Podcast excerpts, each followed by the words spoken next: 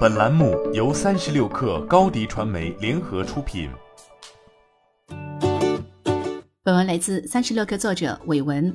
社区快餐连锁五味小店获数百万元天使轮融资，投资方为一城实业、亚洲吃免公司、信联控股、曼巴资本担任财务顾问。据创始人罗赞介绍，此轮融资将进行店铺扩张、品牌升级及团队建设。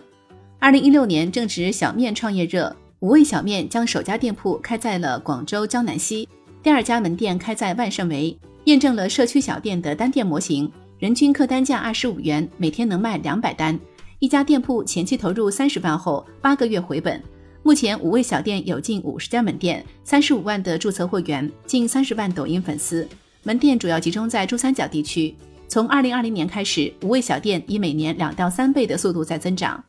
身处卖面条的红海市场，五味小面有着自己的定位，即开在社区，定位于社区全时段小面馆。面馆为食客提供重庆小面、现包小笼包。川渝小吃、甜品、饮品等多品类、高性价比的产品，满足社区顾客从早餐到夜市的全时段的用餐需求，实现了一日三餐尽在五味的经营理念。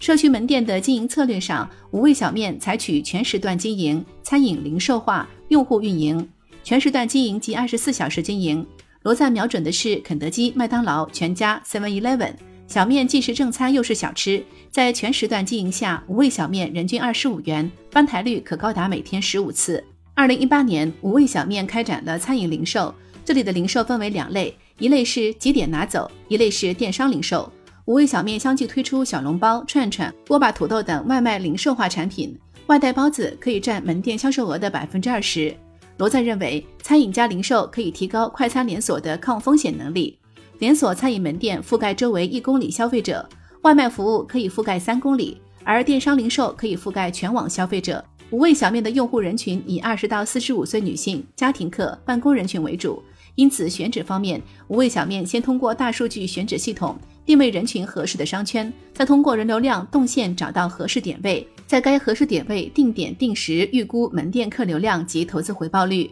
店铺经营模式方面，五味小面以托管联营为主，投资方出钱，品牌方运营管理。未来将拓展加盟模式。五味小面创始团队基于已有认知，从第一家店开始打造自己的标准化体系，讲究精细化运营。日本留学时，罗赞曾在罗森便利店兼职工作，他发现罗森雇佣的多是兼职，但通过将便利店运营分拆成一条条的标准化流程后，兼职也可以让便利店高效运转。进一步解释，标准化管理可以让管理不依赖人，当人反复重复一项简单的工作，效率自然也大幅提升。新媒体代运营就找高迪传媒，微信搜索高迪传媒，有效运营公众号、抖音、小红书，赋能品牌新增长。